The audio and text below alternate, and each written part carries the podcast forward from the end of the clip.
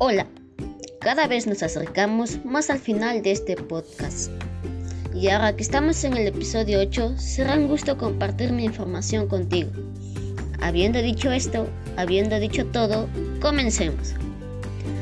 La práctica de nuestra coreografía será esencial para dar nuestro espectáculo a nuestro público. Recuerda que al haber coordinado nuestros pasos y haber finalizado la creación de la coreografía, solo falta practicarla. Eso ya es obvio. Si va a ser en grupo, pues tenemos que practicarla con nuestros compañeros. Y si lo haces solo, tú pues solo debes practicarla tú y ya. Recuerda que puedes practicar el tiempo que sea necesario hasta que te salga bien. Y así finalizamos con nuestro episodio 8 del podcast.